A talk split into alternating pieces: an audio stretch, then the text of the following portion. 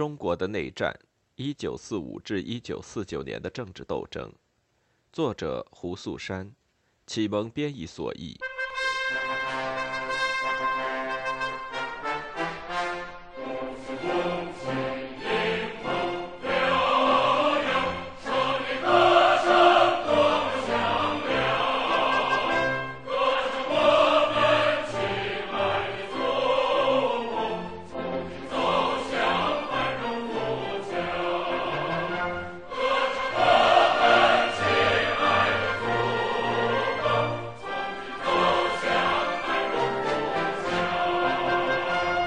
大多数情况下，人们将中国共产党对农村地区社会和经济组织的成功改变归因于土地改革。尽管对共产党采取的方法有种种疑虑，自由作家仍然认可共产党的说法，即土地改革是其在农村主要的力量来源。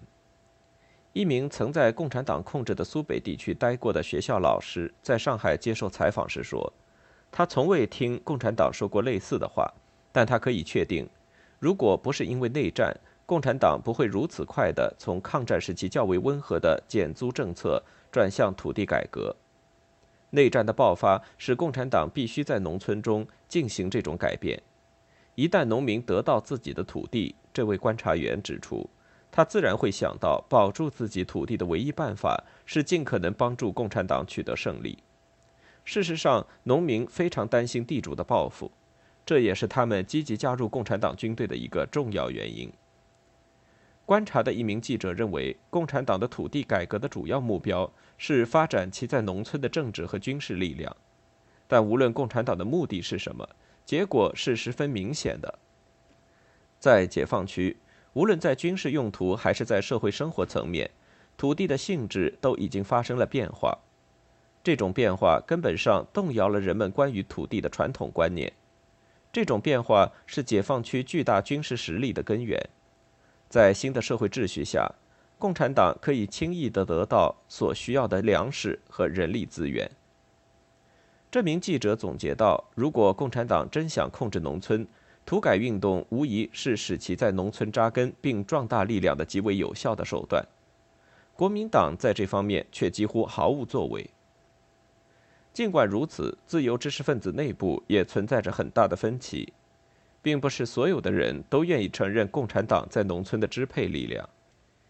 例如，不断有知识分子呼吁政府找到一种能够解决农村问题、适合自己的方法，但政府甚至根本没有花费力气去寻找这种方法，这让他们感到绝望和痛苦。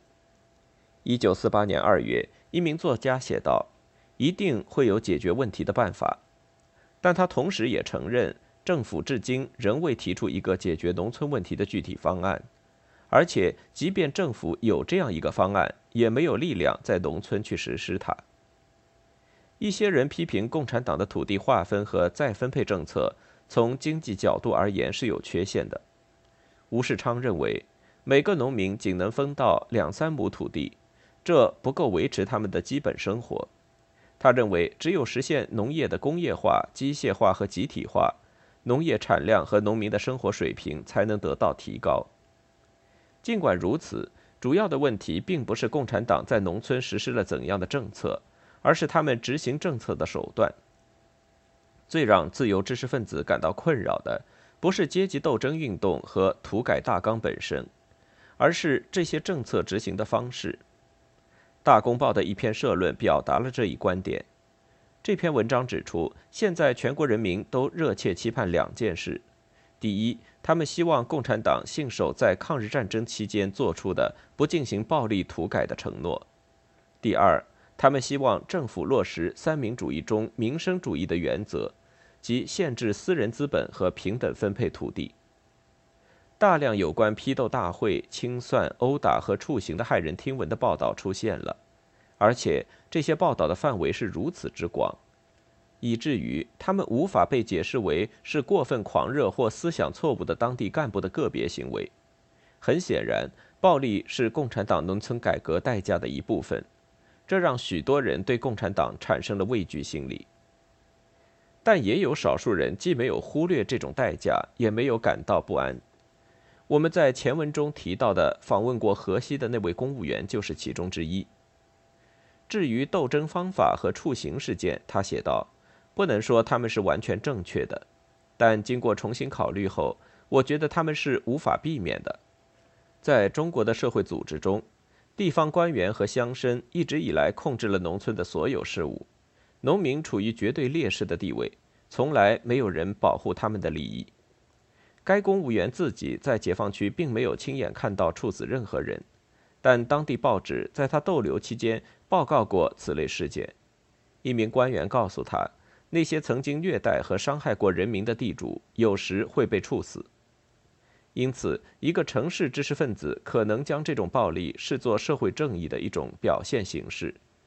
然而，对此更为普遍的反应是反对和恐惧。山西南部的观察的一名读者，对共产党行为的反应更具有代表性。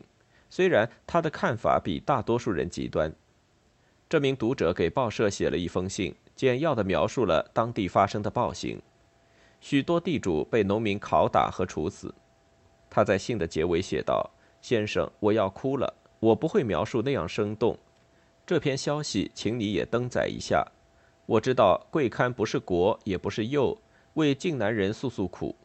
我也不是国，也不是右。”我这样晕头昏脑的见到，站在人的立场上，我要叫唤。几个月后，观察发表了专题报道，更详细的描述了这封信里提到的事件。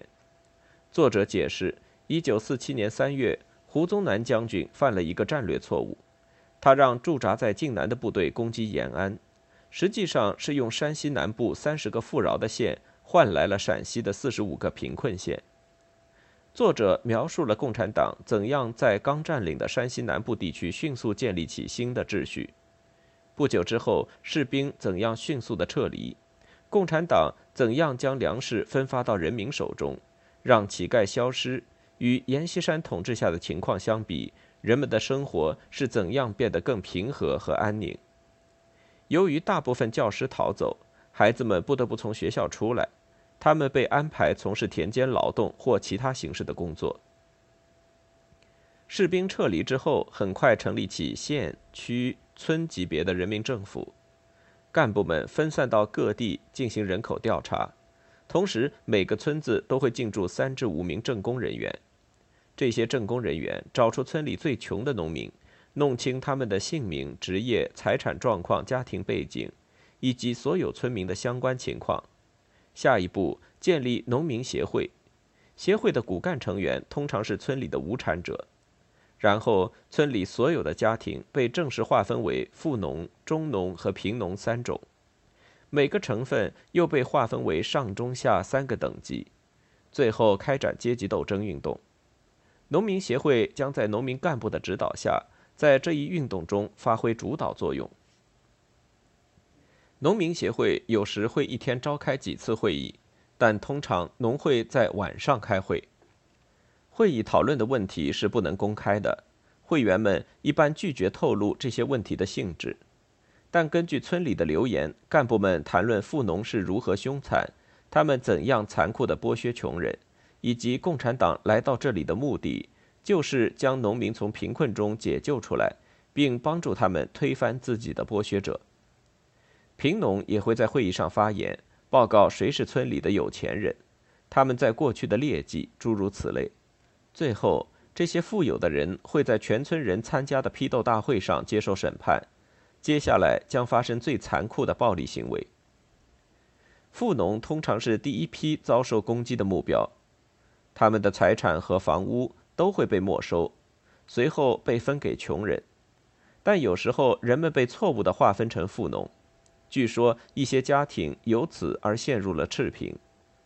这位作者写道：“他的村子里几乎没有富农，但三十多户家庭的财产被没收。在另一个只有一百户人家的村子，被没收财产的家庭达到了四十户。农会的青年成员和妇女纠察队在村口站岗，只有持有农会颁发的通行证的人员才能进出，因此许多所谓的富农甚至无法离开。”而且在许多地方，没收的土地、粮食和其他财产许多个月后仍然闲置，并没有再分配给农民。农民协会会挑选出那些被指控曾经有过严重的虐待和剥削行为的妇人，作为批斗的对象。这些人会被带到村民大会上接受批斗，常常会遭到身体上的攻击。一般的惩罚包括投掷石块、棒打、拳击、戳刺。被批斗者有时会因为伤势严重而死亡。然而，比起这些具体的暴力行为，人们肆意使用暴力的态度似乎更让作者感到困扰。甚至村里的行政官员都无法干涉村农会发起的阶级斗争运动。他写道：“在共产党控制的地区，似乎没有法治，没有律师，没有法庭。总之，个人没有任何法律保障。”农会的干部，而不是当地政府，掌握着决定人们生死的权利。苏北地区的报道也同样令人不安。由于地理位置的接近，上海、南京的知识分子可以直接从该地区逃出的数千名逃亡者那里了解当地发生的情况。如果人们多次讲述的有关苏北地区的情况是可信的话，许多自由主义者对共产党产生疑虑也不足为奇了。日本投降后不久，苏北的一些地方就开展了阶级斗争运动。曾和日本人合作过的人，将在所有村民面前接受公开惩罚。共产党还鼓励农民向拥有大量土地的地主豪绅进行清算。这些地主的劣迹包括侵占农民土地、收取过高地租、剥削佃农和雇工等等。一位观察家声称，他在原则上赞成这种清算行动，但他对实施过程中的一些方式提出了批评。他指出，问题在于中国社会缺乏组织，农民对复仇有一种特殊的偏爱。一旦这样的运动开始，它很容易变得无法控制。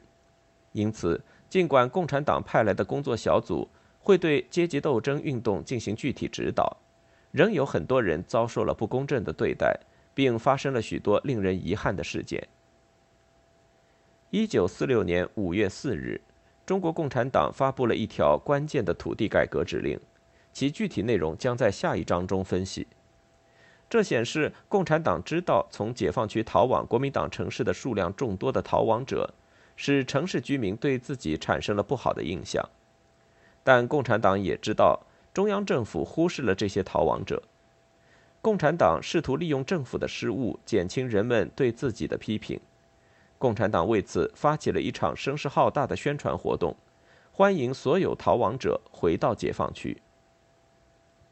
上海的一个左翼杂志发表了一篇长篇报道，对逃亡者的问题进行了分析。这篇文章承认，由于数千人逃离了苏北解放区，很多人认为这是个类似于地狱的地方。文章接下来将根据这些逃亡者逃亡的原因，将他们分为六个不同的类型。一些人逃跑是因为他们自己担心被强征入新四军；一些中产阶级和受过教育的青年逃跑是因为他们相信共产党杀人放火、共产共妻的传言。这两类人明显是被国民党的谣言和反共宣传欺骗了。第三类是普通的地主。他们拒绝接受共产党减租减息的政策。第四类人是剥削和压迫人民的劣绅和恶霸。第五类人是曾经和日本人合作的汉奸和傀儡。最后一类逃亡者逃跑是因为一些经验不足的当地干部错误地执行了党的政策。正是他们让人们对新四军和解放区的民主政府产生了错误的印象。这篇文章强调。共产党欢迎第一、第二、第六类逃亡者回到解放区，即使是地主，如果他们同意减租减息政策，也是受欢迎的。只有汉奸和坏分子，文章警告道，一旦回到解放区，将被立即逮捕并接受惩罚。到一九四六年夏季和秋季，逃亡到上海的几千名中小地主，由于通货膨胀和国民党其他糟糕的经济政策而变得身无分文。他们的确返回了苏北解放区。地方政府向他们发放了救济，并为他们提供了房屋和基本生活资料。一些人在自己的村子里获得了和其他村民同样多的土地。一些回来的地主甚至被允许保留原有的土地，只要他们同意减租减息政策。这一年的早些时候，从北平派出的大公报记者曾在华北报道过类似的事情。当地政府也用同样的方式劝说逃亡者回到解放区，并在一定程度上取得了成功。解放区政府向逃跑的地主保证，如果他们遵守减租政策，他们的利益将得到保护。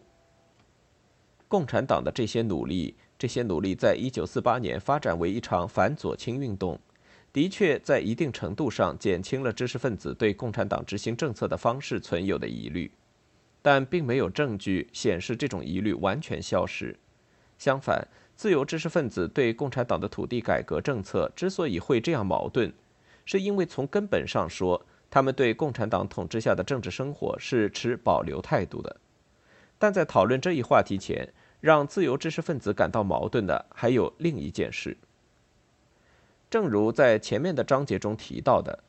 自由主义者有时也会主张在中国实行某种形式的社会主义，但有人从民族主义的立场对他们提出了批评。许多作家表达了这样一种担心，即一个社会主义中国可能会最终沦为苏联的附庸。另一些人没有这种担心，但他们对这一批评仍然十分敏感，常常尽力向人们解释这种担心不会成为现实。当然，中国共产党也因为同样的理由受到批评。在这一时期，民族主义成为中央政府反共宣传的一个主要特点。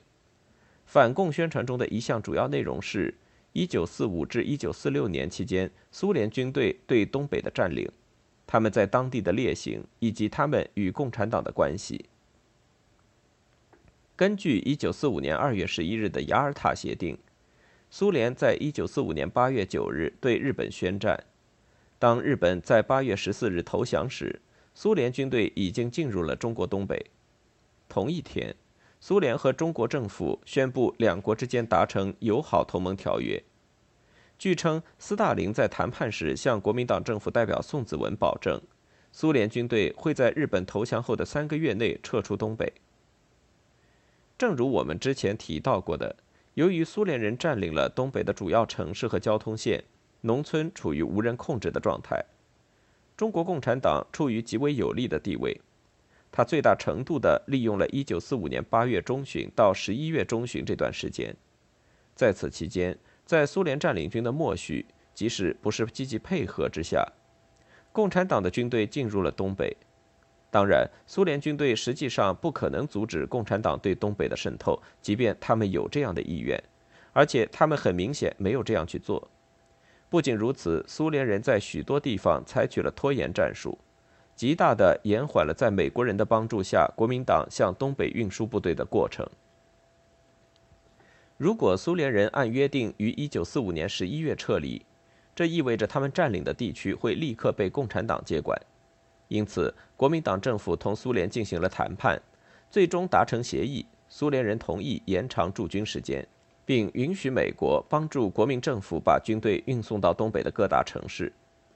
苏联撤军的新日期被设定为1946年1月3日。到1月3日，在中国政府的同意下，撤军期限第三次被推迟，直到1946年5月，苏联军队还没有完全从东北撤走。正当东北的危机日益恶化之时，国民党政府，或至少是政府中的一部分人，发起了一场反对所谓的苏联和中国共产党进行合作的宣传活动。苏联人受到的另一项指控是，他们将东北所有的工矿企业的物资、设备、机器拆下后运回国内。这原本是从战败国那里获得战争赔偿的一种可以接受的方法。但问题在于，原日战区的所有物资设备的所有权应为中国政府所有。到1946年2月，随着雅尔塔协定全文的公布，以及国民政府派往东北接收抚顺煤矿的特使张新夫被杀，民众对苏联人的不满达到顶点。这名特使和他的随员是在苏联军队驻扎的地区被人强行拖下火车，然后被害的。对苏联不满的并不仅仅是国民党和政府官员，公众尤其对雅尔塔协定的条款感到震惊。这些条款赋予了苏联许多特权，而这些特权正是十月革命后新生的苏联政府严厉谴责过的。除了共产党的《新华日报》、左翼的《文汇报》和苏联支持的《时代日报》，全国所有媒体都对美国和英国如此容易地屈服于苏联的压力而牺牲中国的领土完整表达了强烈的愤慨。在重庆，十四所大学和中学的学生举行了罢课。要求政府维护中国的主权。二月十八日，南京国立中央大学的教授共同起草了一封致美国和英国的抗议信。二月十九日，南京中央临时学院的三千名学生发表了一份联合声明，敦促苏联军队撤出东北，并对雅尔塔协定表示反对。在上海，国立交通大学的所有学生团体都决定罢课来表示抗议。二月二十二日。上海学生总会召开了一次会议，来自上海交通大学、复旦大学、圣约翰大学、东吴大学、杭州之江文理学院和其他学校的超过两百名学生代表参加了这次会议。在这次会议上，成立了新的上海学生保卫主权联合会。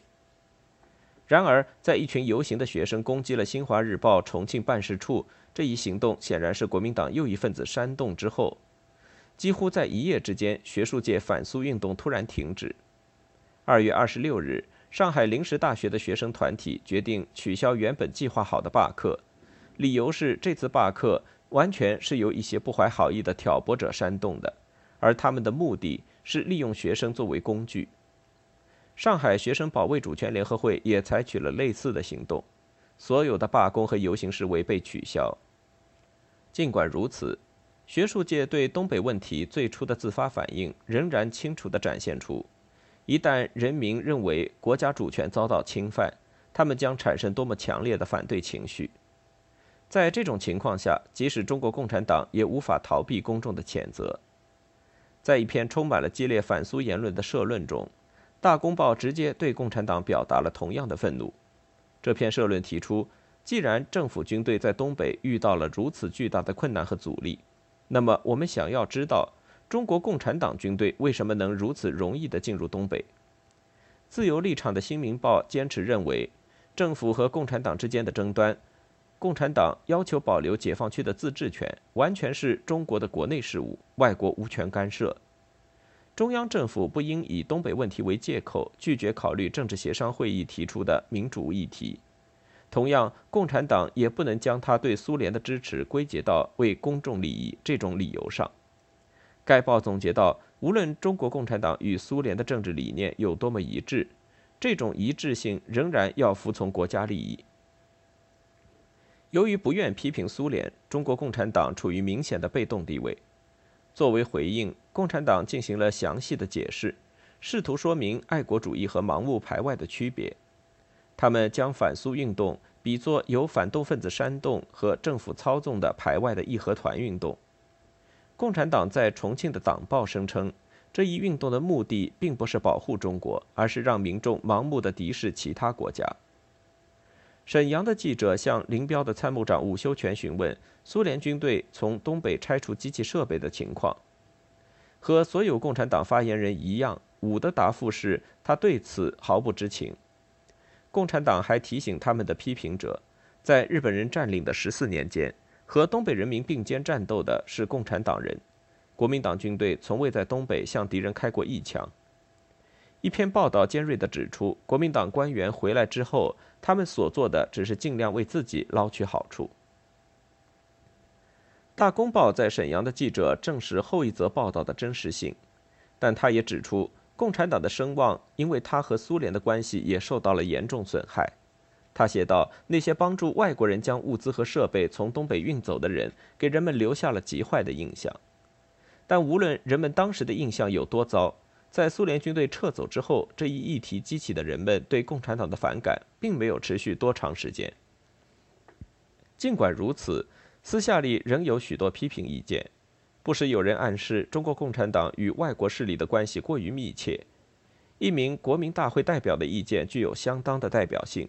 这名代表指出，国民党和共产党都说要实施三民主义，但国民党只愿意实行前一半原则，共产党则愿意实行后一半原则。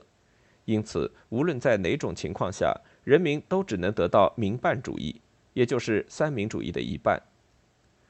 共产党忘记了民族主义，国民党则忽略了民生主义，而两党在民主建设上都只完成了不到一半的工作。或许是因为民族主义议题在国民党的反共宣传中如此重要，有时国民党本身也会因这一问题而遭受批评。自由作家开始回避这一话题。在一些对共产党私下批评的同时，还存在另一种同样重要的观点，即中国共产党毕竟是一个中国政党，不可能真的损害中国的国家利益。